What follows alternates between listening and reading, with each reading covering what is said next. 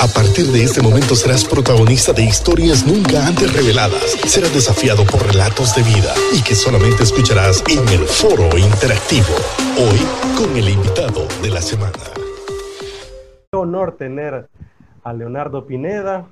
Él es director de JUSIBE, Juventud Siglo XXI, activista social, trabajador por la paz y justicia, y también nos acompaña el abogado Ramón Barrios, máster en Derecho Penal, posgrado en Derecho Constitucional y catedrático de nuestra querida Universidad Autónoma.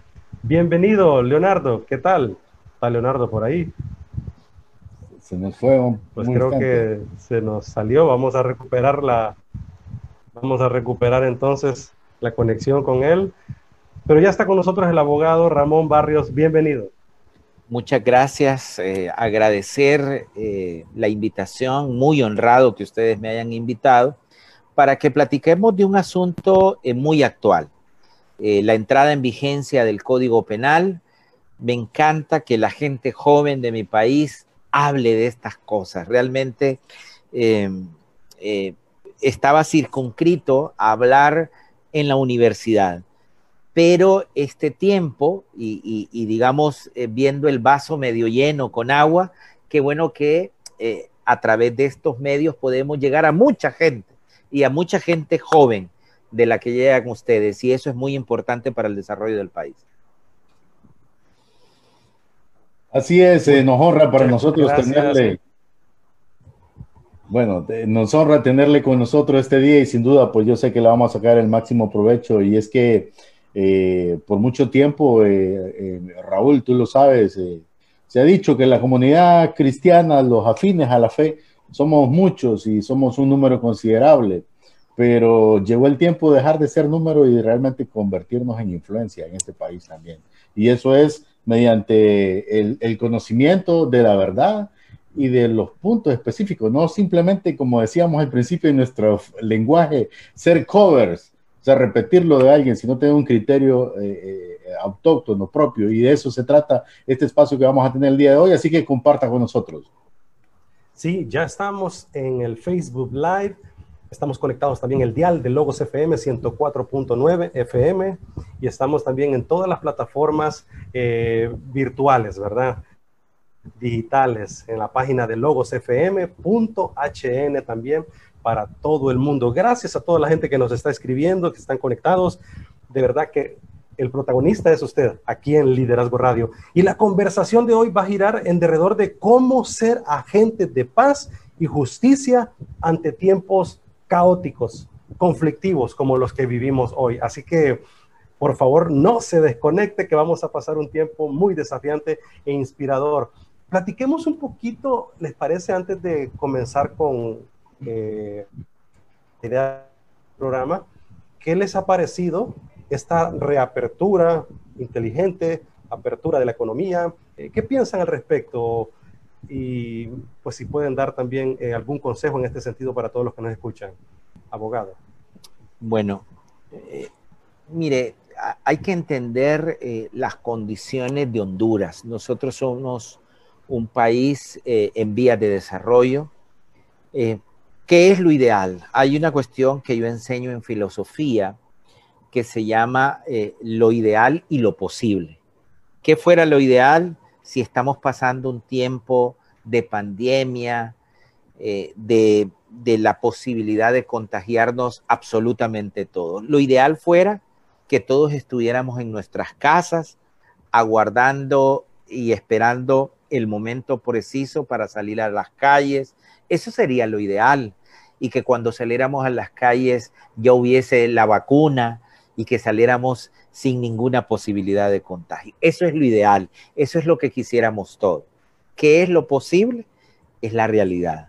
Vivimos en un país en vías de desarrollo, llevamos eh, más de dos meses encerrados y bueno, hay gente que eh, desafortunadamente en estos dos meses y medio ha perdido su empleo hay gente que ha sido suspendida de su empleo y frente a eso, esa gente no tiene ningún ingreso. Afortunadamente, otros tenemos algunos ingresos y podemos darnos el lujo de estar confinados en nuestras casas. Pero hay que entender que vivimos en un país donde más del 60% de las personas viven de una economía informal. ¿Qué significa eso? Que de cada 100 hondureños, por lo menos 60 no tienen un ingreso fijo, sino que tienen un ingreso de día a día. Es decir, si salgo a trabajar este día, este día llevo dinero a mi hogar para que mi hogar pueda alimentarse y subsistir. Entonces, después de dos meses, pues no hay posibilidades de seguir enterrando, eh, encerrados en confinamiento, pues porque hay cada seis de cada diez hondureños necesitan salir a trabajar. Entonces, el gobierno se ha visto, digamos, imposibilitado de tenernos en una cuarentena más tiempo y ha llegado a la conclusión que la economía ya no da para más. Eh, yo le decía a amigos médicos, es que ustedes nos dicen que todavía no es el momento para salir y estoy de acuerdo con ustedes, pero ustedes no van a trabajar de gratis.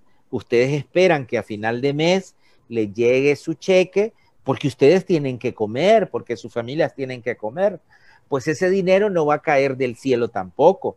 Tenemos que trabajar algunos de nosotros para pagar nuestros impuestos y que el Estado a su vez de esos impuestos pueda pagarles.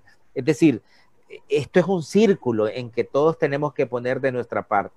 De esa manera, esta semana se ha abierto de alguna manera la economía nuevamente y vamos a ir así sucesivamente abriendo. ¿Cuál es el riesgo? Que efectivamente al haber más movilidad en ciudades donde hay mayor concentración poblacional como Tegucigalpa y San Pedro, pues obviamente va a haber una subida de contagio. Y eso tenemos que tener eh, claro. Es decir, no, no tenemos que asombrarnos que cada día por la noche nos digan que San Pedro Sula ha elevado su tasa de contagio, porque tenemos mayor concentración de nivel poblacional. Esto es así, eh, eh, es lo, no es lo ideal, pero es lo posible, es lo que podemos hacer como ciudadanos. Y como ciudadanos responsables, finalmente, podemos hacer lo que está de nuestra parte, que es lavarnos las manos, eh, ponernos un cubrebocas, ¿verdad? Y una sana y distancia, que es lo que está dentro de nuestras manos para evitar, en la medida de lo posible, mayor cantidad de contagios. Sin embargo, por esa apertura, ya hay eh, más eh, contagios, ¿verdad? Gente positiva, como lo decíamos al inicio del programa.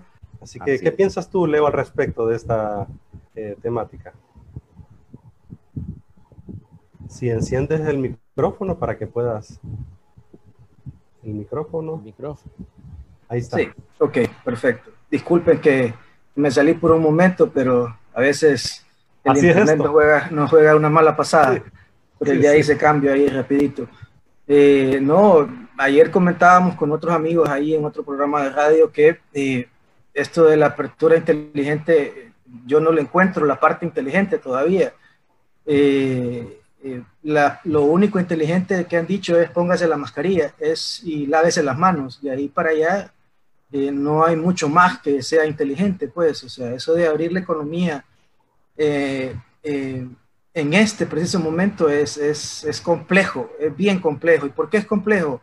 Eh, hemos estado reuniéndonos con algunos miembros de la sociedad civil, con doctores, con, con, arquitectos, con urbanistas, y nos hacían un recuento. Ahorita solo quedan, por ejemplo, seis camas en los hospitales privados para atención de, de pacientes con COVID. Seis camas, no, o sea, está el sistema, estoy hablando del sistema privado, no quiero entrar al público todavía eh, o sea que si, si, vos sos una persona que tenés eh, eh, recursos y querés ir a un hospital, ya no va, dentro de pronto, probablemente hoy o mañana, ya no va a haber cupo.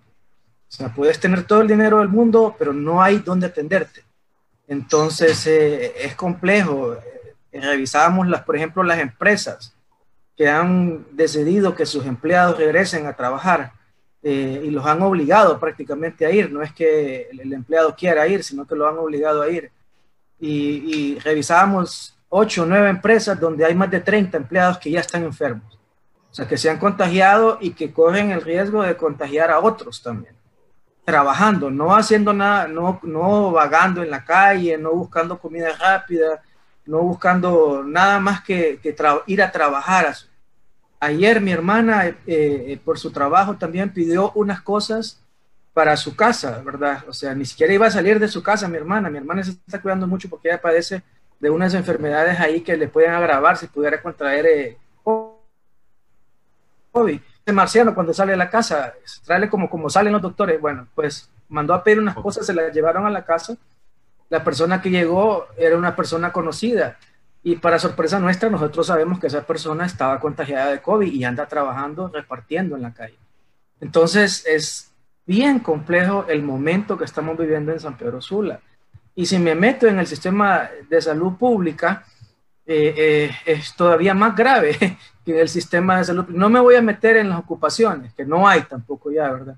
Los doctores están al borde del colapso colapso físico y colapso eh, anímico están, están a punto de colapsar. O sea, ya ellos ya no aguantan, ya no, ya no saben qué hacer muchos de ellos, ya no hay espacio en los hospitales. Ayer escuchaba yo de primera mano a una doctora suplicar en un, en un, en un chat pidiendo dónde podía ir a comprar una bata quirúrgica pediátrica para que, porque no podía ir a seguir atendiendo porque no tenía su bata. Entonces, eh, eh, ay no, a mí me da no sé qué, porque mucha gente todavía sigue menospreciando esto. Eh, vemos los buses igual que siempre, vemos los taxis igual que siempre. Yo salí ayer también por cuestiones humanitarias a regalar unas cosas y iba un colectivo y todos llevaban la, la, mascarilla aquí, no aquí, sino aquí. Todos. ¿verdad? Las cinco personas que iban en el taxi colectivo, el chofer, la persona que iba a la par y los tres que iban atrás en el colectivo llevaban la mascarilla aquí. Y yo, santo Dios, o sea, la gente, no sé, eh, creo que todavía no, nos falta mucha cultura y vamos y, estamos a punto de ver cosas, Dios mediante, y yo me estés equivocando completamente, ¿verdad? Y, y sea un ignorante, pero creo que estamos a punto de ver cosas bien feas en nuestra ciudad, muy, muy feas. Por eso hay que ser, además de inteligentes, sabios en esta apertura económica y pues del avance hacia pues lo que es nuestra salida, ¿verdad? Hacia una nueva normalidad, normalidad, no sé, ¿verdad? Hay tantos términos ahora que se utilizan. Eh, Podemos hablar un poquito del panorama mundial para que vayamos cayendo en el tema. Eh, se han estado fijando en Estados Unidos todas las protestas que se han estado dando esta semana ahora hubieron eh, protestas más específicas sobre los confederados, votando todos los monumentos en Estados Unidos que tenían que ver con el esclavismo, ¿verdad? Hasta Cristóbal Colón se fue en la colada, como podríamos decir. Eh, creo que en conclusión es que esta generación está inconforme con el sistema con sus instituciones. Y agrego a esto detalles de la reciente investigación del grupo Barna. Dice que uno de cada cinco millennials, específicamente esta generación, uno de cada cinco millennials confían en el presidente, cualesquiera que sea en Estados Unidos. Uno de cinco millennials confían en el Congreso. Y eh, tres de diez creen y confían en las universidades apenas 3 de 10 millennials creen en las ONGs. Y ellos concluyen, entre otros eh, datos muy interesantes, que esta generación de millennials están cada vez más frustrados con las instituciones históricas. Ya no tienen fe en las instituciones como mediadores dignos de confianza en su comunidad. Así que creo que es un momento muy difícil, aunado al tema eh, de salud al tema económico, viene este caos social, este caos eh, pidiendo justicia, pidiendo paz. ¿Qué piensan de todo esto que está aconteciendo en el mundo, abogado Ramón y Leonardo? Bueno, eh, ¿qué es lo que le pasa a esta generación? Miren, realmente hasta antes de, del COVID-19, nosotros mirábamos eh, las pandemias, porque hay que decir que las pandemias siempre han existido, pero las mirábamos que pegaba allá en China, en África, y que eso nunca venía a América, por ejemplo. Entonces, siempre, y una de las cuestiones de la Organización Mundial de la Salud, es que cuando aparecía un brote en China o en África, pues se movilizaban los científicos y los, los médicos hacia esos lugares. Entonces, cuando nosotros mirábamos estas cosas del COVID, eso pasa en China y esta gente que andaba con cubreboca, eso solo pasa allá lejos, y el SIDA y el ébola, esto solo pasa en África, pero hoy lo estamos sintiendo nosotros en América.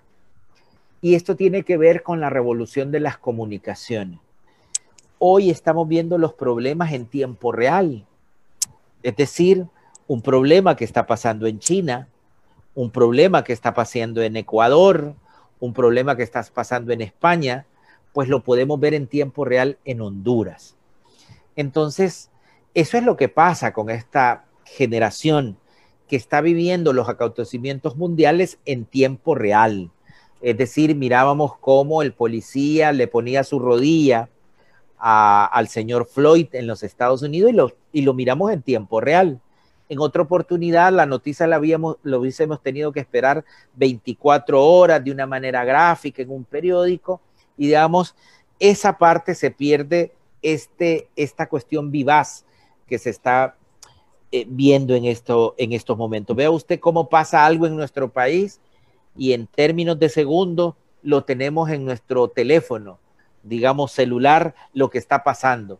Vea cómo ahora nos estamos comunicando y seguramente tenemos alrededor de no sé cuántas personas conectadas en este momento con nosotros. Eso era imposible algunos años atrás. Entonces, en realidad eh, es que esta generación, para bien o para mal, le está tocando vivir lo que está pasando en el mundo entero en tiempo real. Y frente a ese tiempo real, pues reaccionamos de maneras diferentes y distintas de cómo se reaccionaba anteriormente. Pero no hay duda que las cosas positivas que puede tener el conocimiento, decía, el acceso al conocimiento que tienen los jóvenes de hoy, seguramente no los tuve yo o no los tuvieron ustedes, que son una generación todavía después, son bastante jóvenes, ustedes son millennial todavía, no llegan a los 40 años. Entonces, vean ustedes, pero nuestros niños, por ejemplo, usted tiene un niño, y, Leonardo que tiene niños pequeños, un niño de 3, 4 años, agarra un teléfono y usted nunca le ha enseñado absolutamente nada y él lo puede manejar. Fíjese, nadie le enseñó cómo se hace. Agarra el control del televisor y lo puede manejar y nadie le enseñó. Vea usted entonces, no es que los niños sean más inteligentes de lo que fuimos nosotros, sencillamente los tiempos han cambiado y los recursos que ellos cuentan, el acceso a la información que tiene un niño hoy es totalmente distinto al acceso de información que teníamos nosotros, ¿verdad?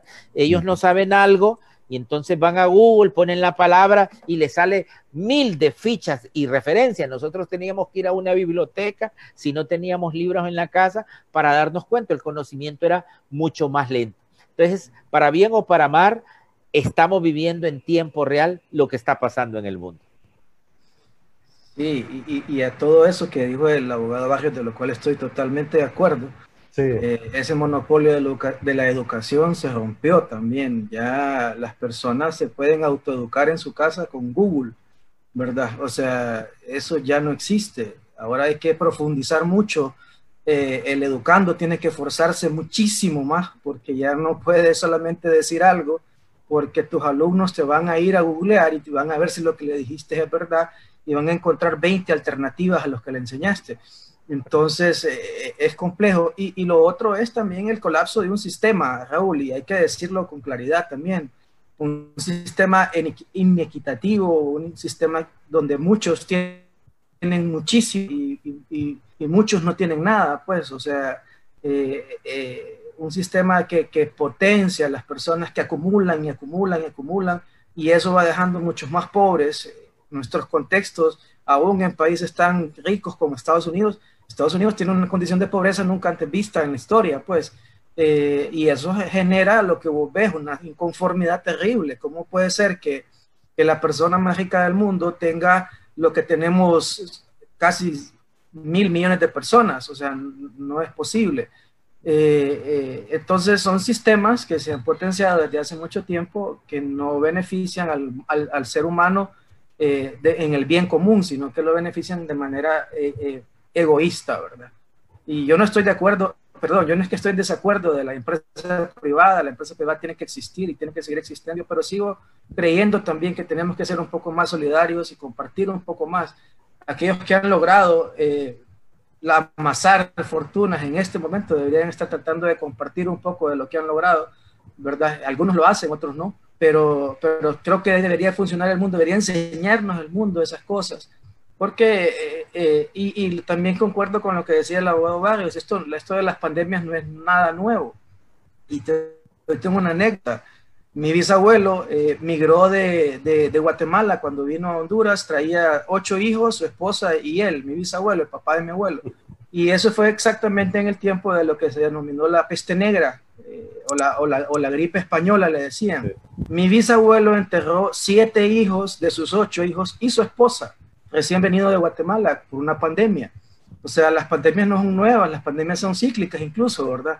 Pero aquí en nuestra poca cultura, Y, uno dice, pucha, como en, China y, en, y allá en Japón y allá en Suiza en dos meses controlaron una pandemia, pero si usted ha tenido un poquito de, bendición y ha podido salir a esos países, se va a dar cuenta que allá, por ejemplo, no se dan la mano, allá no se saludan de besos ni se andan dando abrazos.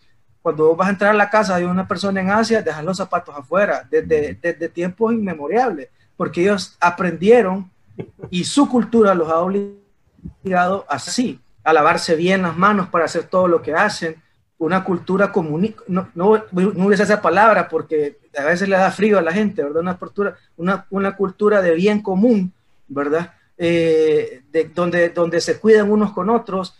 Allá vos vas a ver la mascarilla esa quirúrgica, un montón de gente con mascarilla quirúrgica, pero porque no quieren contagiar a la otra persona. No es que ellos quieren, no se quieren contagiar, sino que esa persona le han enseñado a no contagiar a otra persona y se la pone.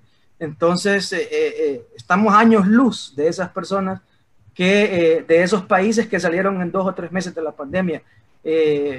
Y, eso, el, compartir información, creo que es importantísimo, lo que decía el abogado Casi, casi nosotros vimos en tiempo real lo que le pasó a, Floyd.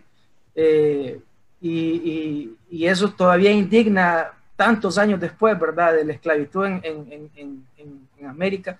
Indigna ver, pero en Honduras vivimos eso todos los días.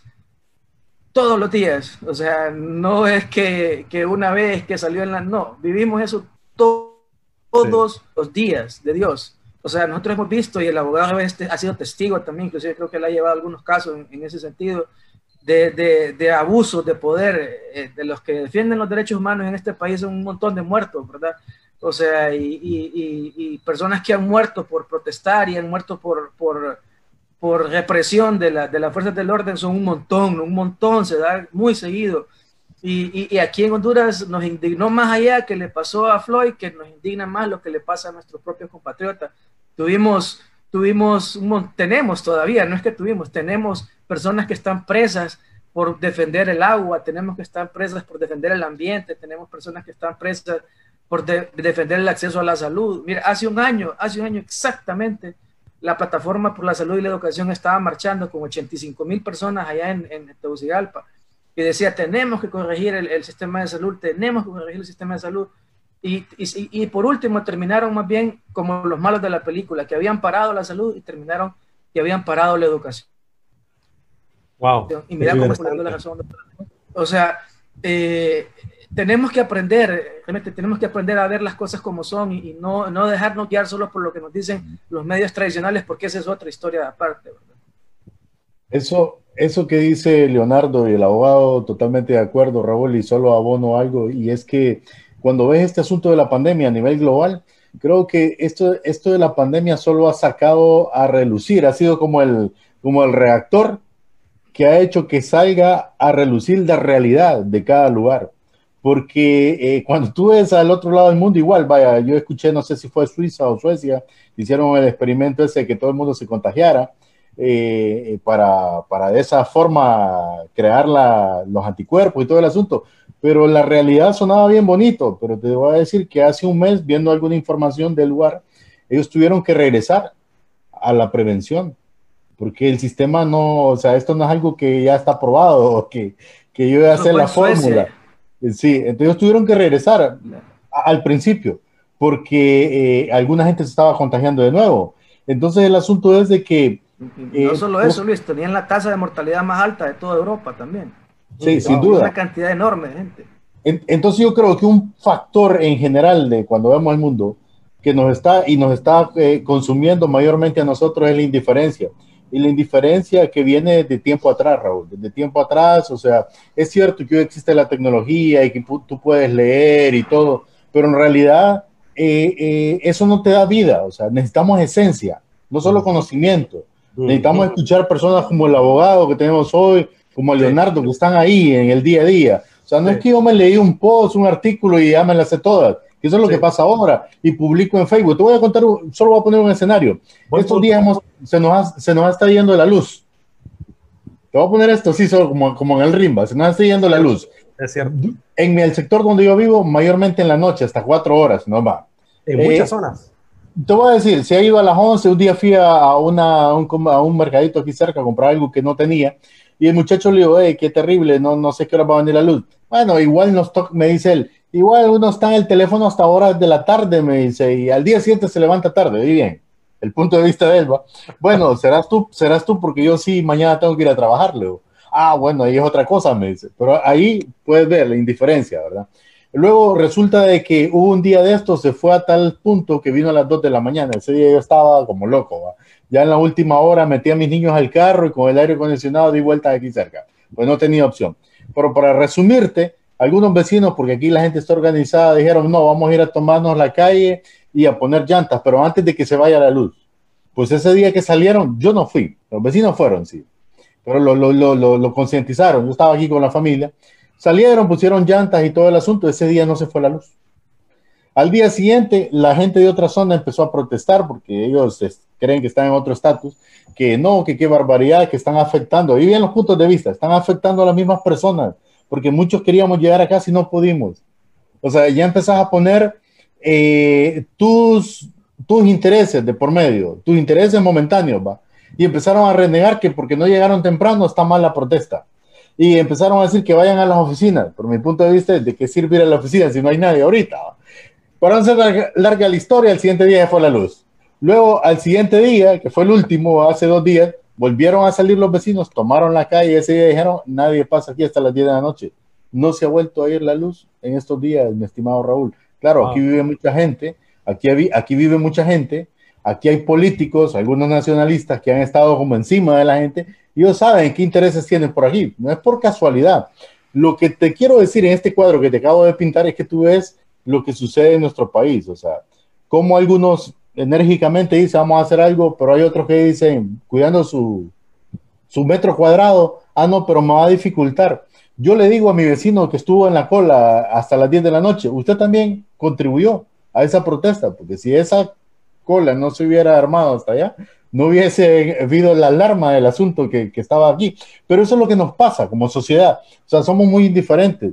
Lo que te digo, y termino con esto, lo que te digo, cuando yo me crié en Tegus de niño, y me está mi hermana por ahí en Facebook, yo sé viéndonos porque hizo un par de preguntas. Yo recuerdo que yo iba con mis hermanas mayores o con mi mamá y era un gran acontecimiento pasar de Tegucigalpa con abuela porque a veces había que ir al otro lado a tomar el transporte allá por el puente de la isla, había que cruzar, cruzar por ahí entre medio del Congreso Nacional, eh, Casa Presidencial, que estaba era un gran acontecimiento para mí. Nueve años tenía yo, Raúl, y me decían, hijo, mire, aquí está la gente más importante del país. Yo crecí con eso. Aquí está la gente, no es, no es gente común. Eso me decían. Lo triste para mí es que yo no puedo repetir esa historia. Mm. Yo no puedo ir con mi hija de nueve años hoy y decirle, aquí está la gente, o sea, deberían estar, eso le podría decir, pero no le puedo decir eso. Entonces, realmente, ¿cómo llegamos a ese punto? Me explico. Y mi, resumen es, Raúl, indiferencia. ¿Cómo vencer ese, ese, ese gran punto, la indiferencia? Y precisamente armaste el escenario para después de la pausa comercial entrarle ya a un tema muy importante. Y tú lo dijiste, ¿por qué tanta indiferencia, abogado Ramón Barrio, Leonardo Pineda? ¿Por qué tanta indiferencia en todo lo que hacemos y tenemos en el quehacer del país? está este código penal nuevo que ya en unos días, ¿cuánto? Eh? 10 días, 11 días. 25 de, 25. 25 de junio. Entonces, por eso es este espacio, por eso hemos creado Liderazgo Radio, para crear conciencia y hacer agentes de paz y justicia en tiempos tan difíciles y complicados como los que estamos viviendo. Vamos a la pausa comercial y hoy sí regresamos y ya hay preguntas, abogado y Leonardo. Ah, Vamos a platicar del nuevo Código Penal en Honduras. Regresamos.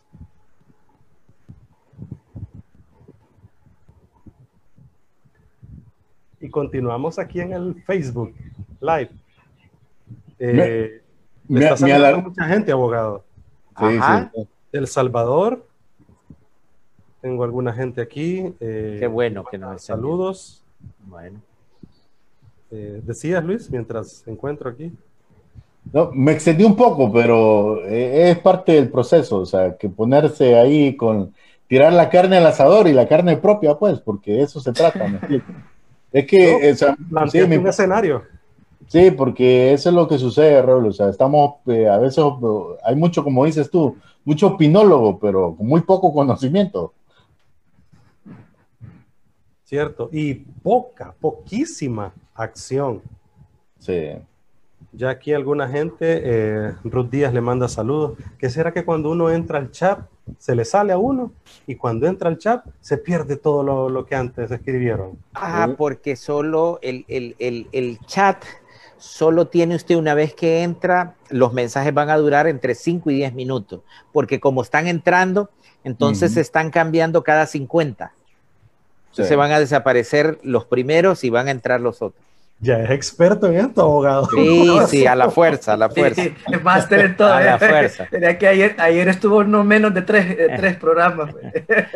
Sí, sí, sí. Eh, eh, doy clase todo el día, conozco ya todas las plataformas, le conozco las cuestiones. Así, que no es he aprendido. he aprendido no es tan migrante digital, o sea. No, pero he aprendido. no, soy nativo, no soy nativo. Toca, es que toca. Toca, toca, así es, toca, toca. Así que le mandó gente, escribieron algunos ahí de Guatemala, de El Salvador. Eh, ya hay alguien que pregunta, ¿verdad? Eh, Ay, qué bueno, qué bueno. ¿cómo, ¿Cómo parar a los diputados que siguen aprobando leyes en contra del pueblo? es que es lo que planteaba Luis y algo interesante de lo que decía Luis es que nuestros hijos, mi hijo tiene siete añitos, no está exento de lo que está pasando. Y él mira y dice, mm, papi, ese hombre, ese político es malo, ¿verdad? Escuchado que ha robado. Ese hombre, qué malo lo que hizo, papi. O sea, y él está jugando ahí con, su, con sus cosas, pero está tensionando y sabe lo que estamos viviendo. Imagínese yo creo que hacia eso vamos a ir en la parte de las conclusiones, ¿verdad? Claro, claro. Familia, ¿verdad? Agentes de, de paz y de cambio. Así que solo esperamos la señal de Adolfo. Continuamos aquí en el Facebook Live. Saludos a todos los que nos están escribiendo. Por favor, pueden poner sus preguntas. Yo ya anoté algunas porque, como decía, se pierden. Y eh, pueden escribir sus preguntas, comentarios aquí en el chat de nuestra página Liderazgo Radio tiene su página en Facebook y es ASGO, H-A-Z Go. Por ahí puede conectarse o en nuestras páginas también, ¿verdad? Ya estamos compartiendo, Raúl Paz Jr. y en Logos FM también estamos conectados en este instante.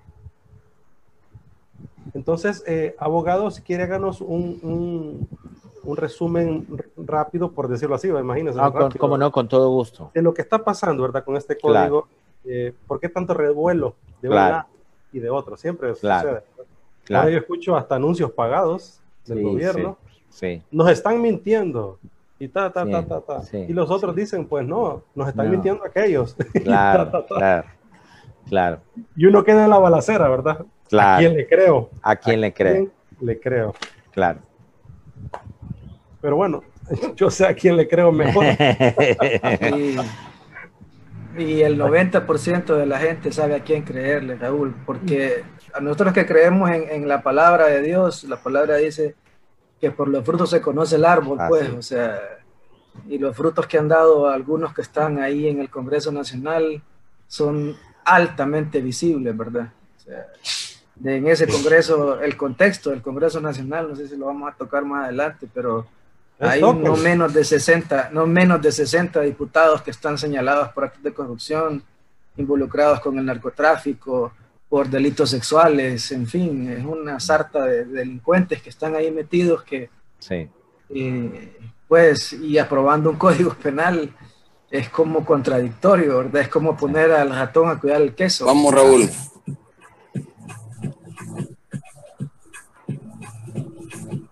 Ok, continuamos. Espérame, espérame. 3, 2, 1, vamos. Continuamos en Liderazgo Radio, porque liderar es servir e inspirar. Haz go por tu país, por tu vida y por todos. Así es, estamos en Liderazgo Radio. Hoy sí ya vamos a los temas con los tacos de frente, como decimos acá, ¿verdad, Raúl? Vamos al segmento con los tacos de frente. Hoy nos acompaña Leonardo Pineda, él es director de Juventud Siglo XXI, activista social, trabajador por la paz y la justicia, el abogado Ramón Barrios, eh, máster en Derecho Penal, posgrado en Derecho Constitucional y catedrático de nuestra querida Universidad Autónoma. Vamos al tema. Eh, solo les doy esta introducción. Hay libros completos en el texto bíblico, en nuestra narrativa bíblica, que nos hablan de hacer misericordia, de denunciar la corrupción, de hacer justicia. Amós, Miqueas, entre muchas otras. Ok, ¿de qué trata este tema del, nuevo Código Penal, abogado Barrios? Explíquenos las implicancias que tiene y por qué tanto revuelo de un lado y de otro. Bueno, yo quisiera empezar por el principio, porque el final es el Código Penal. Es decir, y alguien nos tiene, digamos, hablando del Código Penal, que es la parte final. Y entonces, si uno no conoce el principio, nos va a costar entender cómo hemos llegado al Código Penal. Lo primero que hay que explicar es por qué una sociedad, por qué un país, por qué un Estado tiene que tener un Código Penal. ¿Por qué? Podríamos vivir sin un Código Penal. Bueno, en un momento determinado, las sociedades, como cada quien no puede vivir de acuerdo a sus valores, entonces, cuando vivimos en sociedad, todos nos ponemos de acuerdo, digamos, en ciertos valores que son comunes a una comunidad y esos valores hay que preservarlos, son importantes. De manera que la misma sociedad dice que cuando alguien de la comunidad quiebre esos valores en los que cree, pues debe ser castigado. Y eso es lo que representa los códigos penales en un país son los valores que la colectividad en un momento determinado ha querido decir que hay que preservar y que en el Código Penal se llaman bienes jurídicos. Y que cada vez que un individuo de la comunidad quiebra esos bienes jurídicos, pues se le aplica la normativa penal que nosotros le llamamos delitos. Y cuando usted quiebra esos valores o esos delitos, se les castiga de dos maneras, que en el Código Penal se le llama una pena o una medida de seguridad. Esos valores o los valores que están rigiendo y que van a regir, digo yo, hasta el 24 de junio de este año, es un código penal que se aprobó en el año de 1985, aproximadamente hace 35 años. Es decir, en un momento determinado, la sociedad de los 80 dijo, estos son los valores que hay que preservar, de manera que si un individuo, si un hondureño o una hondureña quiebra esos valores, le vamos a aplicar este código penal, que es el que, el que hemos estado nosotros conviviendo. Pero hace cinco, seis, siete años nos dimos cuenta que la sociedad ha evolucionado, que el, el, el hondureño promedio somos aproximadamente 9 millones 500 mil, pero la edad promedio en Honduras anda entre 28 o 29 años. Es decir, que la población hondureña es una población bastante joven y que seguramente esos valores de 1985 pues han cambiado para la gente de 28 y 29 años. Entonces el Congreso Nacional, que es la representación, eh, Honduras tiene tres poderes del Estado, el poder ejecutivo, el poder legislativo y el poder judicial. Y nosotros, el soberano, que lo constituimos todos los ciudadanos hondureños, pues estamos representando, porque como no cabemos los 8 millones de, hondureños haciendo leyes, preservando valores en el Congreso Nacional, elegimos a nuestros representantes en un número de 128 diputados que están legislando por nosotros, por, la, por los 9 millones de hondureños que son. Pues hace 4 o 5 años estos representantes nuestros dijimos, dijeron, bueno, hay que actualizar el sistema de valores en el Código Penal y vamos a empezar con una discusión para renovar los valores de los hondureños del 2020. De manera que allí está el primer pecado del Código Penal. El Código Penal tiene un pecado de origen. ¿Y cuál es? Que resulta que en el año 2018, cuando se comenzó a hablar del Código Penal nuevo, pues ninguno, ni Raúl, ni Leonardo, ni Luis, ni ninguno de los que nos está viendo y nos está escuchando, nos dimos cuenta que en el Congreso Nacional se estaba discutiendo el nuevo Código Penal. Y lo estamos haciendo cuando ya está aprobado, en el 2020, cuando solo nos faltan 15 días. ¿Y ahora para qué discutimos? E, e, esto es como que su mamá le haya dado un bocadillo y le pregunta, ¿verdad que está rico? Y, ahora, ¿para qué? Si hay que comérselo, pues. Eh, lo ideal era que antes de que se pusiera a, cocinar la mamá nos dijera, hijo, ¿qué te gusta? ¿Te gusta la carne o te gusta el pescado? ¿Querés tortilla o querés pan? Y entonces hubiéramos entrado en una especie de discusión y hubiéramos llegado a un consenso de qué es lo que queríamos. Pues eso, esto que nos tiene discutiendo hoy, lo tuvimos que haber hecho al principio, hace dos años. Y entonces el Congreso Nacional nos hubiese dicho, hondureños, vamos a hacer un nuevo código penal, lo estamos discutiendo y queremos escuchar, digamos, qué tienen que decir los profesores de derecho penal. Queremos que, qué tienen que decir la comunidad cristiana de nuestro país. Queremos escuchar eh, qué tienen que decir las mujeres de nuestro país porque el Código Penal representa el sistema de valores, pero como la sociedad somos tan heterogéneas, hay hombres, mujeres, viejos, jóvenes, negros, blancos, ricos, pobres, adultos mayores, adultos menores y jóvenes. Vea usted la cantidad de heterogeneidad que hay en la sociedad hondureña. Pues todos esos valores tenían que haberse eh, provisto y aplicado en el Código Penal, pero tenía que haberse habido una discusión.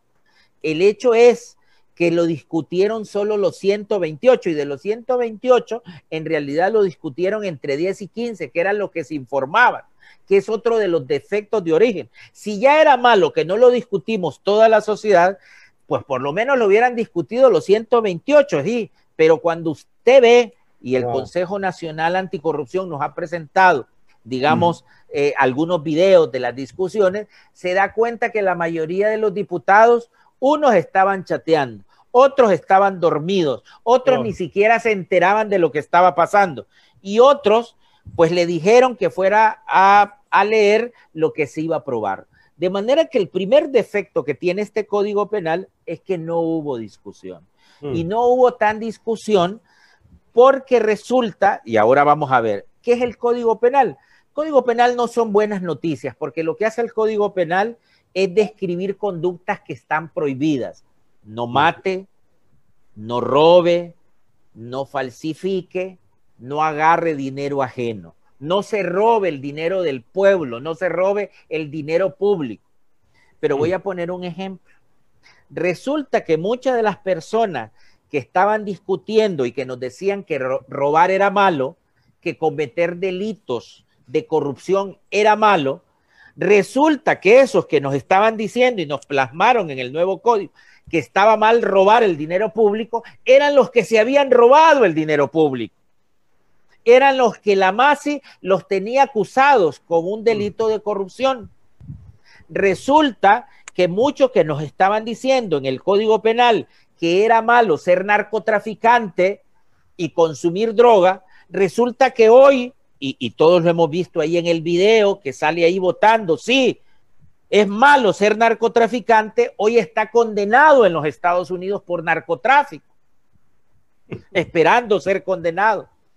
Y entonces, como decía Leonardo, de los 128, alrededor de 60 diputados al Congreso están acusados por robo porque se agarraron el dinero público. Sin embargo, nos dicen a los 9 millones que robar el dinero público es malo.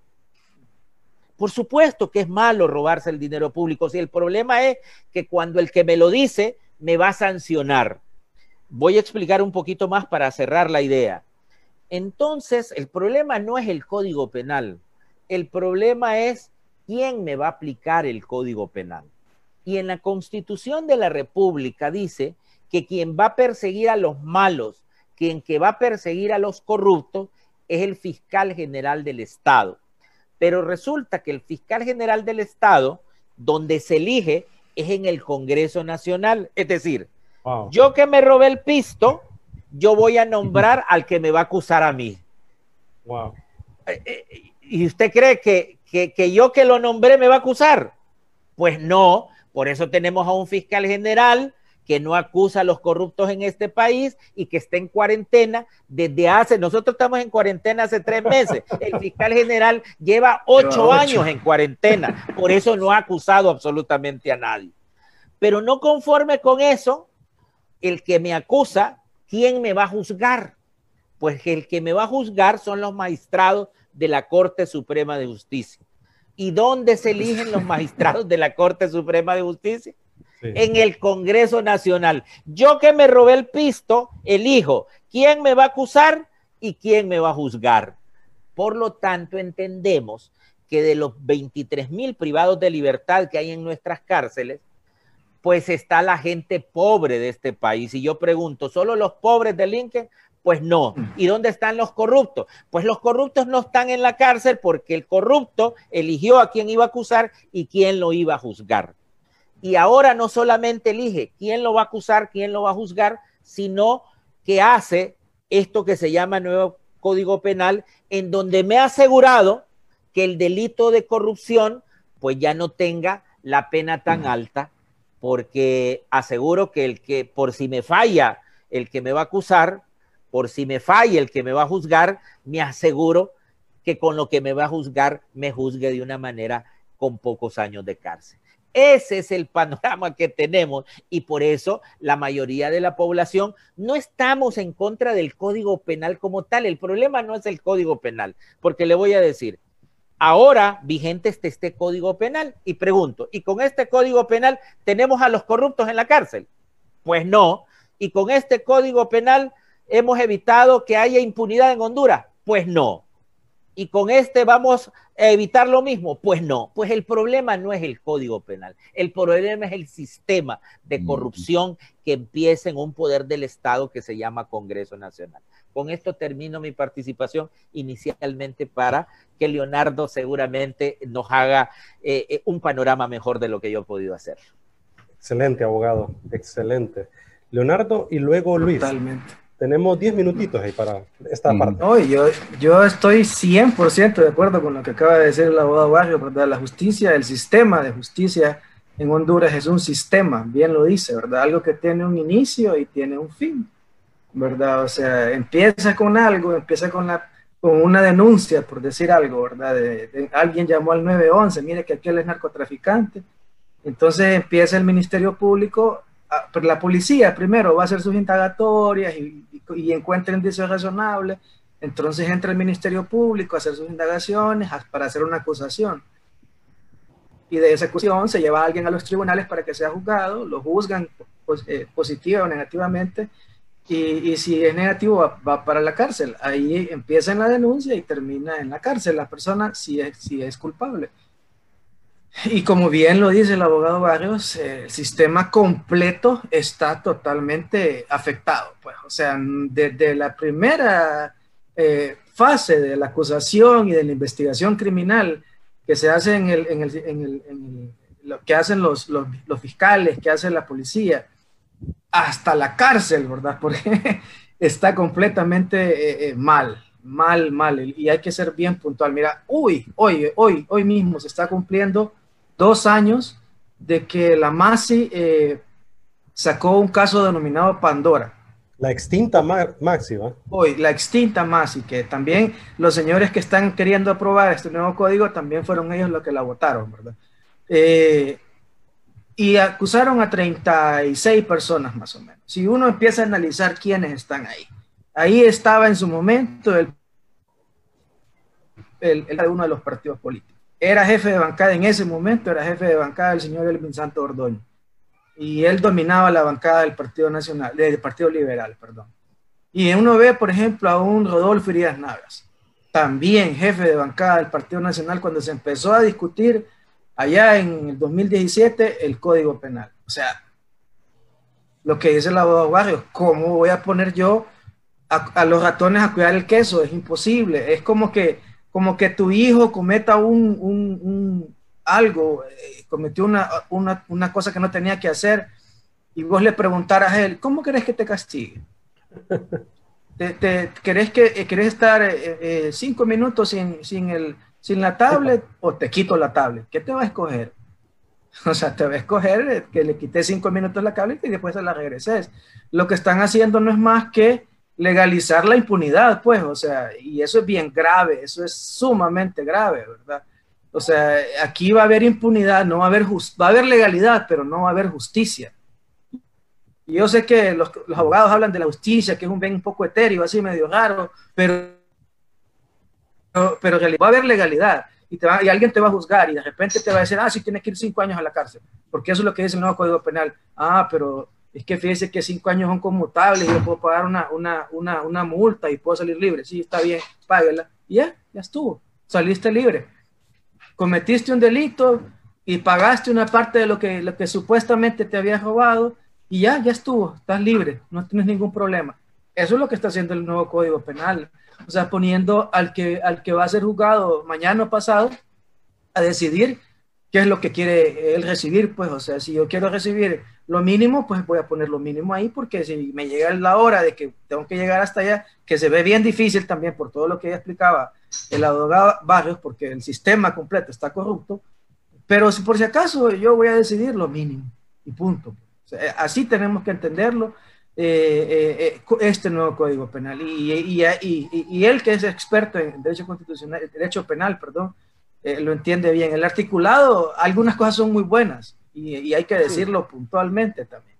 Eh, eh, eh, uno escucha a, especialistas de derecho penal de España hablar de nuestro nuevo código penal y dicen, hey, pero es un muy buen código. Es un código muy humano, sí, pero es que no se aplica a nuestro contexto. O sea, el, problema es que no se aplica. El hondureño no quiere que los corruptos tengan penas más suaves. La gran mayoría del hondureño no quiere que los corruptos tengan penas más suaves. Eh, sí, es cierto, es más humano, mire que no, en vez de estar 50 años en la cárcel va a estar 30 o va a estar 20. Sí, es humano porque no tiene a la persona sufriendo tanto, pero el hondureño no quiere eso. El hondureño, si es posible meter de por vida a un corrupto para que sea ejemplarizante, eso quiere el hondureño. Entonces, por eso también eh, tiene otro problema ese código y el abogado quizás me va a dar la razón, carece de legitimidad. ¿Por qué? Porque la gente no lo quiere. La gente quiere que el, corrupto, que el violador, que el que eh, maltrata a la mujer, que, eh, el homicida pague, pague como tiene que ser, porque si no, nunca vamos a aprender en esta sociedad que nos cuesta entender, ¿verdad? Y hasta que veamos a un corrupto en la cárcel. Mira el caso Pandora, ¿cuántos están en la cárcel? creo que de los 30, no estoy seguro si ya salieron, pero creo que de los 36, solo hay cuatro en la cárcel. Y eran los intermediarios, los gatitos, vamos a decirle, los que no tenían mucho que ver, esos son los que terminaron en la cárcel. Y los grandes tiburones que salieron señalados en ese proceso, incluida incluso la, la, una, una, una, cuñada del, del, del, presidente de la República y su misma esposa por ser socia en una de las empresas eh, eh, que están señaladas en ese caso, ahí andan tranquilos, ahí andan repartiendo bolsitas solidarias y no hay ningún problema, parte sin novedad. Es complejo, es para mí. Y, y, hay otra agravante, vaya, carece de legitimidad, carece de legalidad, por lo que decía el abogado Barrios. Pucha, ¿cómo es posible que un código penal sea aprobado por treinta y pico de diputados? Porque eso fue el, el, dato que dio el CNA, treinta y tantos diputados. Como en, se han sacado eso de que no, es que la mayoría simple es la mitad de los, que, de los 68 que necesitan para hacer quórum. 60 y no, perdón, 64 para hacer quórum. Para hacer quórum en el, Congreso Nacional vos podés arrancar una sesión con 64 diputados. Y si la mayoría de esos 64 diputados están de acuerdo con algo, ya cualquier ley que quieran aprobar, ya está. Bueno, el eh, penal fue aprobado así. Se inició la, sesión como con 60 y tantos diputados, 68, y de esos 30 y tantos estaban de acuerdo y con eso pasó. Increíble, o sea, no puede ser que eso sea así. ¿verdad? Entonces carece para mí, en mi juicio también carece de legalidad. Y por si eso fuera poco, ¿verdad? Que carece de legitimidad y carece de legalidad, también carece de temporalidad. Pucha, ¿cómo es posible que en medio de una situación compleja como la que estamos viendo en el sistema sanitario, estemos pensando en imponer, y eso más, y, el abogado tal vez me corrige y, y, nos explica un poco más, pero eso va en contra también de un artículo constitucional, pues no puedes poner nuevas penas en un estado de excepción, y nosotros estamos en estado de excepción ahorita, y muy probablemente vamos a seguir estando en estado de excepción. Eh, eh, pero el, el, contexto en que nos encontramos ahorita, tanto de las personas que están en el Congreso Nacional, ese montón de personas que están señaladas por corrupción, como la crisis sanitaria en la que nos encontramos, creo que no es el momento tampoco más correcto, la temporalidad más correcta para que el Código Penal entre en vigencia. Y alguien nos hace una pregunta puntual antes de que Luis hable y vayamos a la pausa comercial.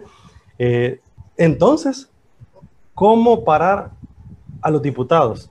que siguen aprobando leyes en contra del pueblo. Eh, nos dice alguien aquí en el chat. ¿Hay alguna ley que los detenga? ¿Qué hacemos entonces? ¿Nos quedamos indiferentes como hemos estado platicando durante el programa? Luis, tenemos un minutito para la pausa. Bueno, antes de la pausa, porque no me voy a ahondar en el tema porque tenemos a los expertos, pero para poner en perspectiva a aquel montón de cristianos que nos están escuchando, que son muchos sin duda, que a veces nos excluimos, Raúl. A veces nos quedamos con el texto, agarramos el texto únicamente de sométase toda persona a la autoridad y usted no es meta. O sea, eso es lo que te tratan de decir con ese texto y te lo... No, no, no, o sea, la Biblia hay que leerla en su totalidad. Yo solo, solo quiero refrescar, solo quiero refrescar, como ya llegaron. de acuerdo, sí. Solo Está quiero la protesta, la protesta ya. solo quiero refrescar, Raúl, que lo que estaba estudiando la semana pasada, y, y, a veces cuando eh, escucho eh, todo esto me parece que, que, me remonto a ese tiempo. Recuerda cuando el tiempo de la reforma que te comentaba eh, de Juan Calvino, ¿va? En 1538 fue expulsado de Ginebra junto a sus seguidores porque se oponía, eh, se oponía al, al, cardenal Sadoleto. Había una pugna ahí, ¿verdad? Porque sencillamente en ese momento existía una ley para los sacerdotes y para los reyes y una ley totalmente diferente para los plebeyos. ¿Será que el escenario que vivimos después de muchos miles de años es muy similar? Sin embargo, eh, Juan Calvino regresó, Ginebra lo trajo de regreso para que siguiera avanzando en la reforma hasta que se instituyó una de las que se, se, se supone que en el tiempo moderno, después de la Revolución Francesa, es eh, la primera democracia que se estableció. Lo interesante de esto, y voy rápido, Raúl, es que esa primera democracia que se estableció en Ginebra, en Suiza, después de ese evento, con Juan Calvino, no fue más que inspirada en el libro de la vida. Y fue específicamente en Deuteronomio 1, cuando Moisés iba a entrar a la tierra prometida. Que de hecho Moisés sabía que él no iba a entrar. Eh, entonces fueron las instrucciones a Josué. Y ahí, ok, siempre hemos sacado este, ese texto y lo hemos, eh, eh, lo hemos dado una aplicación de la iglesia, de cómo debemos funcionar como iglesia. Pero cuando tú lo estudias del momento y el lugar, te das cuenta que tiene que ver mucho con la institucionalidad, cómo vamos a vivir los seres humanos. Y te lo leo rápidamente del verso 3, escucha bien y haz, no lo voy a, no lo voy a interpretar, simplemente escúchalo, escuche usted que está escuchando o viéndonos y hago una radiografía de lo que pasa cuando le lee este texto. Dice, elijan a hombres de la nueva traducción viviente, pero es igual en todo. Elijan, escucha bien, elijan a hombres bien respetados de cada tribu, conocidos por su sabiduría, entendimiento, y yo los nombraré, decía Moisés, líderes de ustedes. Y ustedes respondieron, o sea, la comunidad, es una muy buena idea. Así que tomé a esos hombres sabios, respetados, que ustedes habían elegido de sus respectivas tribus y los designé para que fueran jueces, funcionarios, funcionarios sobre ustedes. Algunos estuvieron a cargo de mil, otros de cien y otros de cincuenta y otros de diez. Ya ahí se estableció el poder ejecutivo y el poder eh, legislativo. Luego viene el poder judicial y dice, en aquel tiempo les di a los jueces las siguientes instrucciones. Ocúpense de oír todos los casos de hermanos israelitas y también de los extranjeros que viven entre ustedes sean totalmente justos en las decisiones que tomen e imparciales en sus juicios. Atiendan los casos de tanto de los pobres como de los ricos. No se acobarden ante el enojo de nadie, porque la decisión que ustedes tomen será la decisión de Dios. Tráiganme a mí los casos que les resulten demasiado difíciles y yo me ocuparé de ellos, dijo Moisés. Haz una radiografía con ese texto, Raúl. Realmente tenemos que ir, como decía el abogado, al origen de todo esto, para prepararnos no de la leche derramada, sino de lo que viene. Vámonos a la pausa, mi estimado Raúl. Así es, vamos a la pausa comercial, pero dejo esta preguntita al abogado Barrios y a Leonardo Pineda. ¿Qué hacemos como ciudadanos, como padres de familia, como personas común y corriente al respecto de este tema del nuevo Código Penal y de otras cosas que a veces o casi siempre afectan nuestro diario vivir? Vamos a la última pausa y regresamos. Quédese con nosotros. Voy a leer las preguntitas también que hay aquí. Regresamos. Y seguimos en el Facebook. Está candente la cosa, ¿verdad? Y... Con el libro de Deuteronomio salimos aplazados, ¿no? Sí. O sea, elijan, no, no dice alguien ponga y sea absoluto. Es más, eh, yo fui bien sutil. no dice, Luis, no dice eligen, eligen al influencer y al. es, más, sabe correr mejor. Y, eso Y, interesantemente, el, maestro César Vidal Manzanares, que es el que, de cual aprendí todo este compendio de historiador, él es más drástico, ¿va? porque él estaba en un espacio cerrado. Bueno, ahorita no están viendo en Facebook. Él decía, es que, o sea, Juan Calvino decía en sus escritos, porque Juan Calvino escribió una carta de seis días, imagínate esa carta, era toda una enciclopedia. Eh, eh, él decía que realmente el, en, un, en un estado donde hay una, alguien que es absoluto, eso es totalmente demoníaco, porque el único que puede ejercer, o sea, lo estableció bien claro desde la Biblia, el estudio que hizo Juan Calvino, el único que podría ejercer todos juntos es Dios, el único ser. Cualquier otro es totalmente contrario al mandato que ya fue establecido divinamente, decía. Dice Alana Marián, excelentes apreciaciones, muy válidas sobre el Código Penal del abogado. Excelente explicación. Gracias, abogado Ramón Barrios. Eh, Marco Gran está también conectado con nosotros. Gracias. Denis Borjas, es el director de APNE Juvenil en Cofradía. Ruth Díaz también dice, muy bien, Luis. Buen, buena explicación. Y alguien, alguien mencionaba algo acerca de los influencers. Fíjense, no, no encuentro en el chat, hombre. Y entonces, ¿qué hacemos con los influencers? Creo que el mejor influencer es cada uno de nosotros. ¿No les parece, abogado? Sí, claro. Claro, nosotros somos influencers, claro. Todos, todos influimos en alguien. Y, yo te digo, Raúl, después de leer el libro de Deuteronomios y cómo se estableció la democracia, porque esa fue la inspiración por la Biblia, eh, aquellos que se inventaron que votemos en plancha, es contrario a la palabra de Dios, o sea, es contra Dios. Lo que no es con Dios es contra Dios, no hay, no hay crisis ahí. Entonces, realmente tenemos que ser muy radicales nosotros los cristianos, muy firmes en nuestras convicciones. El asunto es que a veces, como decía al principio cuando hablábamos con Raúl, en la iglesia vemos muchos covers. Estamos repitiendo lo que otro dijo, pero viviendo muy poco nuestra vida de fe. O sea, vamos a escuchar al pastor muy bien, vamos a escuchar al ministro muy bien, pero cada uno de nosotros debemos llevar ese mensaje a nuestra cotidianidad y poder aprender juntos. O sea, como bien, como bien lo dijo aquel político estadounidense, Raúl, o sea, eh, eh, cuando me enseñas, eh, lo memorizo, pero cuando, cuando me involucras, aprendo por eso tenemos que involucrarnos como sociedad para aprender juntos y crecer juntos. O sea, el abogado está donde, donde él se esforzó y, y sin duda ha estudiado mucho para estar en ese lugar, se ha, ha, librado muchas batallas, igual que Leonardo, pero cada uno de nosotros, digo, estoy en este lado representando a los que estamos en las casas. No podemos quedarnos sentados y no, eso no me corresponde. No, esa frase creo que ya es trillada y absolutamente contraria a la realidad.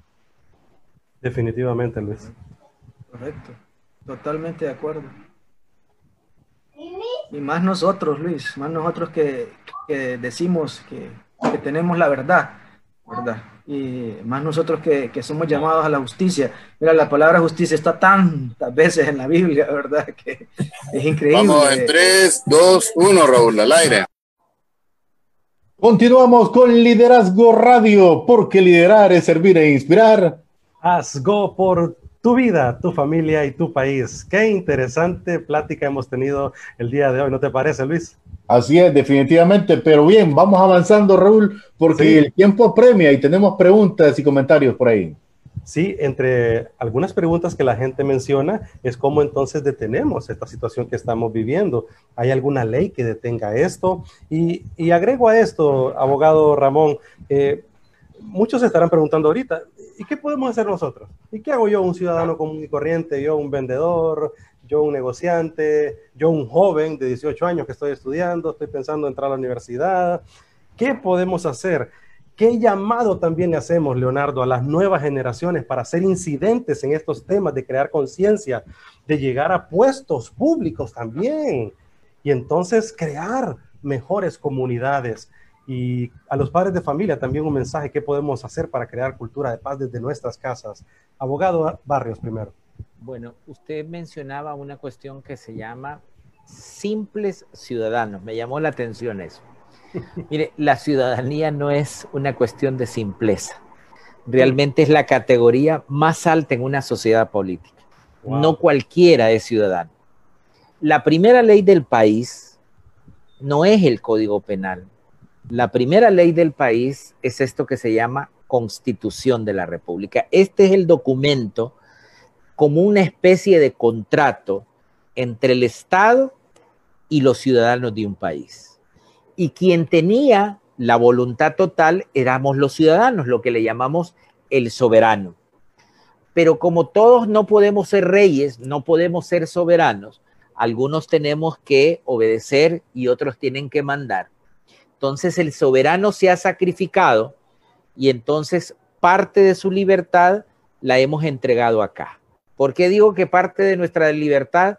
Porque de ser los soberanos Aquí le hemos dicho que vamos a nombrar a alguien que se llama presidente de la República. Aquí también hemos puesto en esta constitución de la República unos señores que van a hacer la ley en vez de nosotros en representación, que se llaman diputados al Congreso Nacional.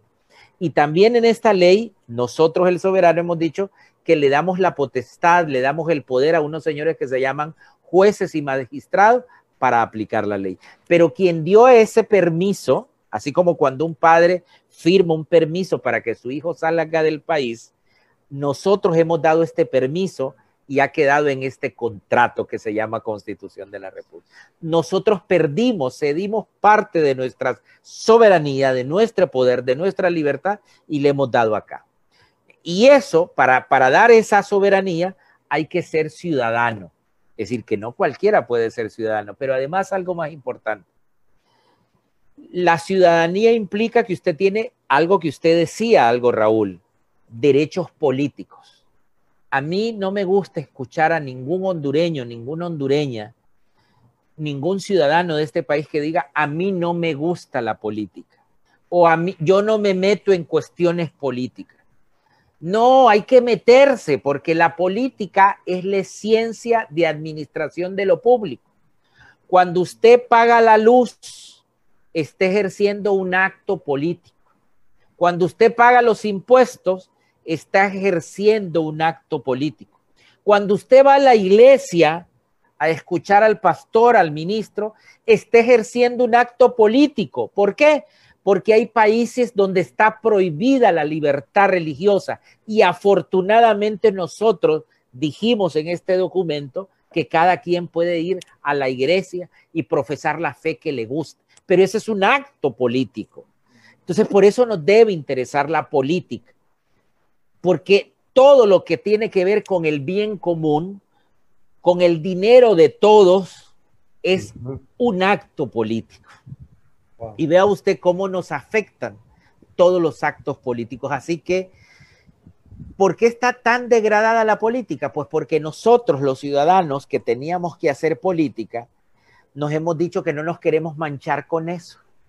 Y entonces los pocos que se han dedicado a eso se dieron cuenta qué bueno que la mayoría no se dedique a hacer política, porque así nos quedamos nosotros que somos 128 haciendo política y nos robamos el país.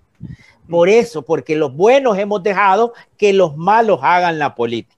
La política es el bien común y los ciudadanos nos tenemos que involucrar en hacer política. ¿Qué podemos hacer? Mire, el Código Penal ya es ley del país. Va a entrar en vigencia el 25 de junio. Ya no se puede abrogar por mucho que el Consejo Nacional Anticorrupción. ¿Y por qué no se puede abrogar? Porque hace algunos meses unos ciudadanos, ciudadanos, mire lo que estoy diciendo, firmaron una petición al Congreso Nacional para que se volviera a discutir y se abrogara el Código Penal. ¿Y qué dijo ese club de los malos del Congreso Nacional, que son los únicos que hacen política? Pues no, pues no, ciudadanos, no les vamos a escuchar y por lo tanto no se abroga lo que nosotros ya dijimos que era ley. Bueno, y, como, abogado. Y, Exacto. Y con, y, con una interpretación también de la Corte Suprema por si fuera poco. vean ustedes. ¿A quién le dimos el poder nosotros? Ahí, ahí quiero redondear. pero, pero nosotros de alguna manera somos culpables porque hemos sido los ciudadanos quien ha llevado a esos señores allí a tomar decisiones por nosotros. A veces nosotros hemos tenido la culpa y a veces esos mismos señores nos han hecho trampa, ¿verdad? Pero, pero en la mayoría, alguien me puede decir, pero es que yo no voté. Ah, precisamente porque no votó, dejó pues que otros, los malos, siguieran votando. Entonces, ¿qué podemos hacer?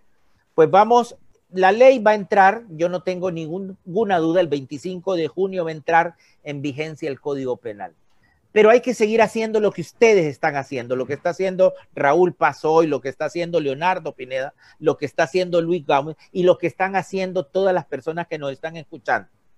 Estos 128 están incómodos porque nosotros ya hicimos obvio lo evidente, porque ya los desnudamos y lamentablemente tienen el poder pero sepan que de ahora en adelante los ciudadanos vamos a estarlo viendo de todas las cosas que están haciendo y los vamos a desnudar. Y estoy seguro que la próxima vez que tengamos que elegir a nuestro representante, no vamos a elegir a un señor porque que le, pague, le pega bien a un balón, que no está mal pegarle un bien. A mí me gusta el fútbol, pero que los asuntos de Estado los asuntos públicos, manejar el dinero de la casa en su casa, lo maneja el que es más sabio. Usted no le da el dinero a la persona, sino que lo maneja el padre o la madre y de los dos lo manejan de manera conjunta, dándose consejos, porque hay que administrar el dinero de todos, es el dinero de los hijos también y es el dinero del futuro. No se lo podemos entregar a cualquiera. nuestro dinero no se lo entregamos al vecino se lo entregamos a la persona que es mejor administrador en la casa. Bueno, la próxima vez que tengamos que elegir, nuestro, elegir a nuestro representante, fijémonos muy bien. Que sean hombres seguramente como ustedes temerosos de Dios, que tengan valores de honradez. Raúl me decía, a mí me enseñaron en mi casa, y a mí me pasó, nosotros somos de una generación que si nos encontrábamos un lempira, había que ir a darlo a la casa, el lempira, y seguramente a uno le pegaban si lo había recogido, no que se quedara por un lempira, es que porque lo había recogido y la llevaba a la casa le pegaban a uno. Estos diputados les dan 20 millones y se enojan porque le decimos qué hicieron con los 20 millones. Vean ustedes ahorita, se han aprobado 4.800 millones de lempiras y no sabemos qué hay. ¿Qué pasó? Leonardo dijo algo que era muy importante. El año pasado, por esta época, médicos, maestros y ciudadanos protestábamos en las calles y en las redes sociales para que estuviéramos preparados, pero no sabíamos que un año después íbamos a padecer esto y el sistema no estábamos preparados. Y con esto cierro mi idea. El presidente de la República, desoyendo lo que decíamos los ciudadanos, él cree que era mejor comprar e invertir 600 millones de dólares en un barco de guerra.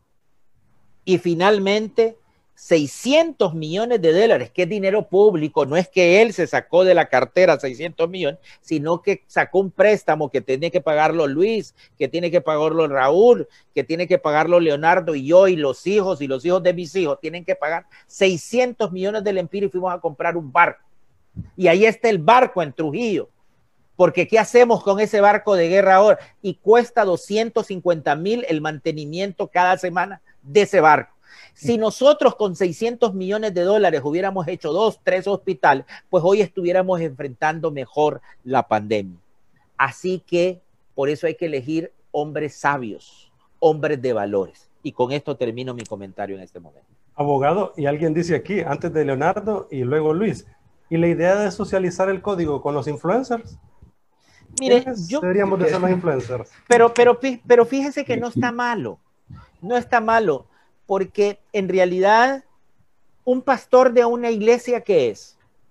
Es un influencer, es una persona que transmite valores, que nos transmite la palabra de Dios, que nos dicen cuáles son los valores y que es un maestro en una escuela y que es un profesor. Y ustedes que cada sábado están aquí, la responsabilidad de estar frente a mucha gente que los ve en un Facebook Live o que lo escuche en un micrófono, ustedes tienen que pensar junto con Luis qué es lo que van a decir, cómo lo van a decir, qué valores van a influyen en las personas.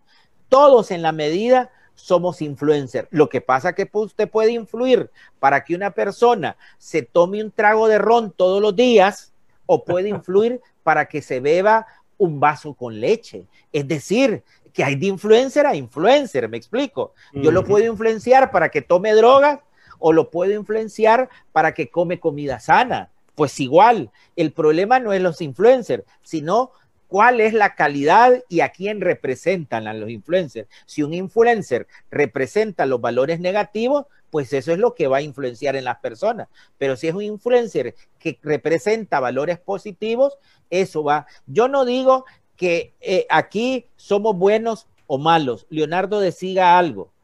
Usted decida y mire de qué lado están ciertas personas y de qué lado estamos otras personas. No le digo quiénes son los buenos y los malos. Vean los frutos que han dado esas personas. El fruto. Leonardo, ¿qué hacemos con las nuevas generaciones? Papás están escuchando, jóvenes están Hay algo, sí, Raúl, hay algo que tenemos que dejar bien establecido, ¿verdad? Y que, que esto no es algo que va a pasar de la noche a la mañana, ¿verdad? Si queremos un cambio. Eh, como bien lo decía el abogado Barrios, el Código Penal ya nos lo ensartaron bien difícil, que, y, yo desearía, es mi deseo, es mi anhelo que, que no entrara en vigencia, y, yo sería uno de los que si pues, yéndome a encadenar ahí al Congreso supiera que se va a cambiar, yo me iría a encadenar, pero bien difícil. Los malos son mayoría en el Congreso. Tienen la mayoría en, el Congreso. En el Congreso, hay que dejarlo bien claro. Y en el Congreso es donde se decide si va a entrar en, en, vigencia o no. Pero, pero eh, hay cosas que sí podemos ir haciendo. y es precisamente lo que estamos haciendo ahorita y lo que decía el abogado Barrio, ¿verdad? Influyendo un poco en las nuevas generaciones. Mira, ya en tres meses, y por claro que se oiga y por feo que se oiga, en tres meses está el llamado a elecciones imagínate que en tres meses vamos, ya vamos a empezar el, proceso electoral eh, del 2021 y seguimos con las mismas reglas de juego. ¿Qué crees que va a pasar en las elecciones? ¿Quiénes crees que van a llegar otra vez al poder? Las mismas personas. O sea, entonces tenemos que y ser bien, bien, bien propositivos y, cuando hablemos tener bien claro el objetivo de qué estamos haciendo. O sea, recordarle a la gente, miren señores, si no nos involucramos en ese proceso de decidir quiénes van a estar ahí, me fascinó, Luis, ese texto que, que, que, leíste ahorita, eh, yo no lo había tomado en cuenta. Es más, lo voy a escribir, lo voy a poner en algún lado bien grande, ¿verdad? Para que lo estén viendo personas y jóvenes sobre todo. O sea, hay que, hay que saber, hay que entender, hay que elegir a las personas correctas. Y si no están las reglas claras, hay que influir para que las reglas en el Tribunal Superior de, eh, Supremo Electoral o en el Consejo Nacional Electoral o en donde sea que hay que, influir, se cambien. Para, y es en el mismo Congreso, desgraciadamente, ¿verdad? Pero eh, hay, que, hay que meterle toda la presión. Ya no pudimos lo del código. Bueno, entonces, si después de que entre el proceso en vigente código, hay que empezar a influir para que se hagan reformas al código y que cada esté escrito en piedra, pues. o sea, no está escrito en piedra, va a entrar en vigencia y hay que empezar a volarle toda la candela necesaria a esos artículos que nosotros creemos que no están bien, porque así como los, como los están aprobando, también los pueden el día de mañana eh, corregir sin ningún problema, eso no, eso no, no está eh, eh, exento de que pueda pasar, ¿verdad? Hay que empezar a influir en los que más afectan, sobre todo en los delitos de corrupción, y no de quitarle el dedo de la llaga hasta que los corrijan, y así con otros delitos, ¿verdad?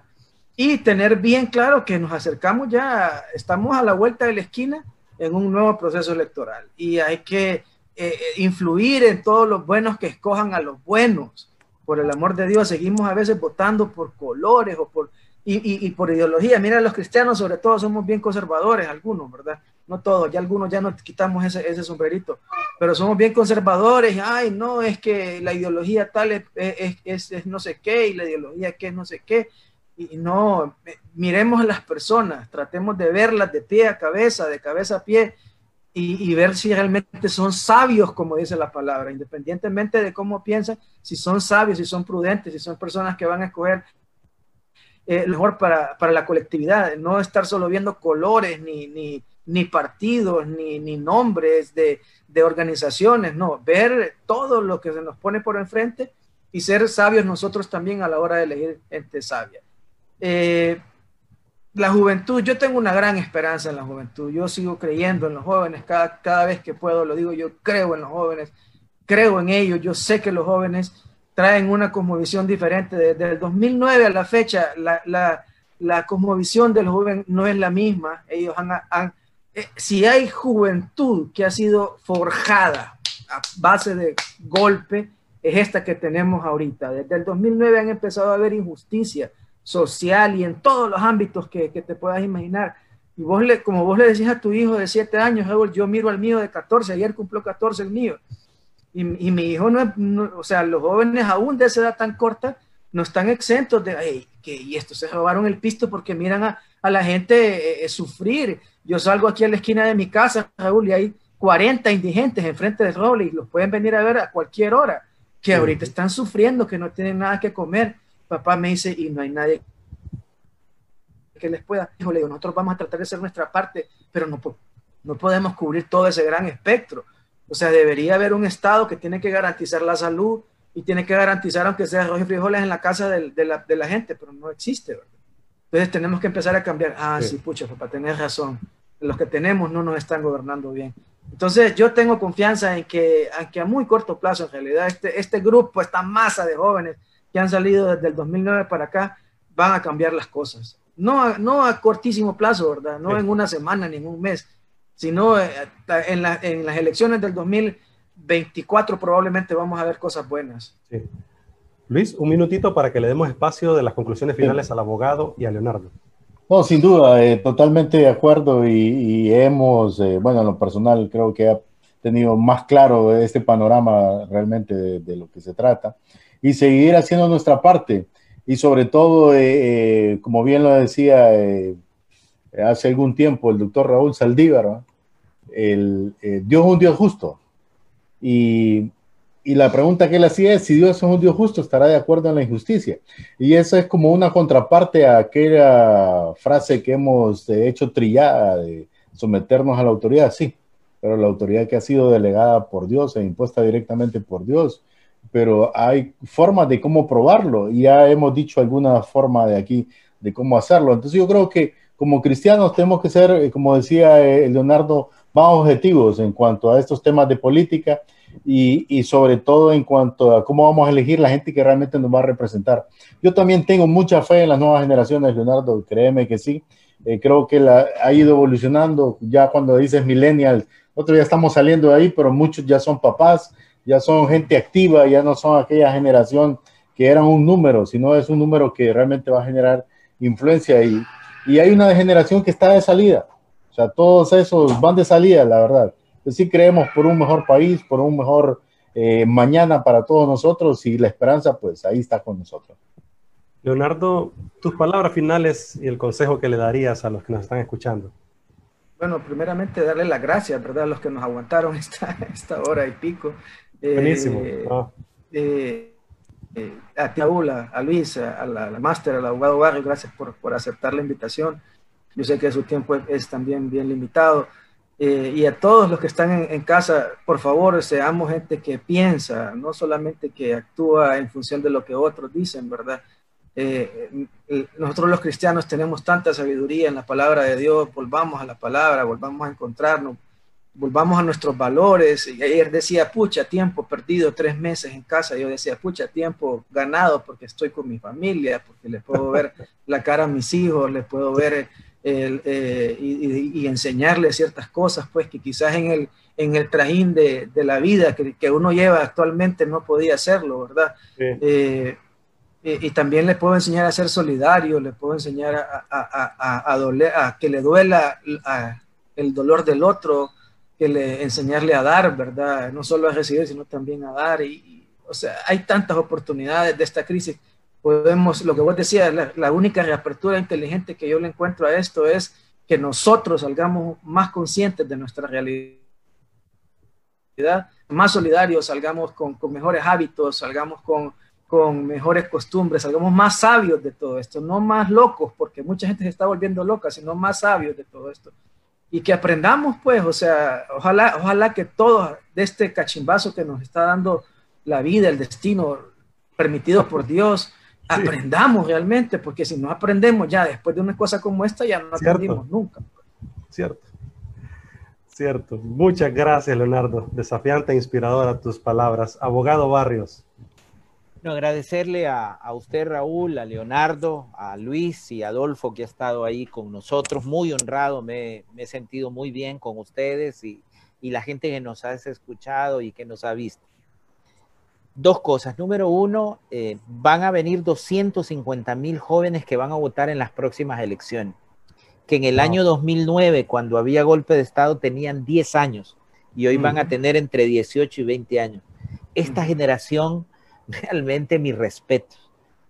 Golpes de Estado, corrupción, ya fueron testigos de una pandemia. Imagínense, en, en, un periodo de 10 años, todo lo que ha pasado. En el 2009 no teníamos WhatsApp, por ejemplo, no habían estas comunicaciones. Estos muchachos realmente, eh, mis respetos, estos 250 mil jóvenes. Y lo otro, a la gran comunidad cristiana de Honduras, que tienen, y debo reconocer que son hombres de fe, hombres y mujeres de fe. Pero esa fe hay que volver la práctica, como dice Leonardo. Los cristianos tienen que volverse ciudadanos también. Mm. Tienen que, este texto que Luis ha leído, y es el libro Inspiración de los Cristianos, eh, está bien leerlo, está bien discernirlo, pero sabiduría es aplicación. ¿Cómo mm. vivo mi fe? No basta decir que soy cristiano, es que vivo mi fe cada día. Y vivir la fe como cristiano es volverse ciudadano, involucrarse, ser político en las cuestiones de Estado. Y si algo ha tenido bien esta pandemia, es que los jóvenes, que todos estamos discutiendo estas cosas. Si hubiéramos estado inmersos en nuestra vida cotidiana, en nuestro trabajo, le apuesto que no estuviéramos interesados en el código penal y en los corruptos de este país, porque lamentablemente como país pobre, pues tenemos otras prioridades. Pero qué bueno, eh, el ser superior sabe por qué nos puso esto y por qué tenemos que pasar esto. A veces uno no logra entenderlo y hasta después lo entiende. Y seguramente ustedes lo explican y lo entienden mejor que yo. Muchas gracias, muy honrado y, mis mejores parabienes para ustedes. Muchas gracias, abogado Ramón Barrios y Leonardo Pineda. Qué desafiante conversación. Y Luis, muchas gracias. Ya estamos en el cierre. Estamos en el cierre y bien, eh, solamente replicar eh, y parafrasear la frase del apóstol Pablo, que nuestros hechos hoy día hablen más que nuestras palabras, Raúl. Realmente que tenemos que ser cristianos de acción, mejor acción, como decimos siempre aquí en nuestro espacio. Y porque liderar es servir e inspirar. Haz go por tu vida, tu familia y tu país. Gracias a todos por estar con nosotros cada sábado y sin duda ustedes son parte importante de este espacio porque el protagonista eres tú.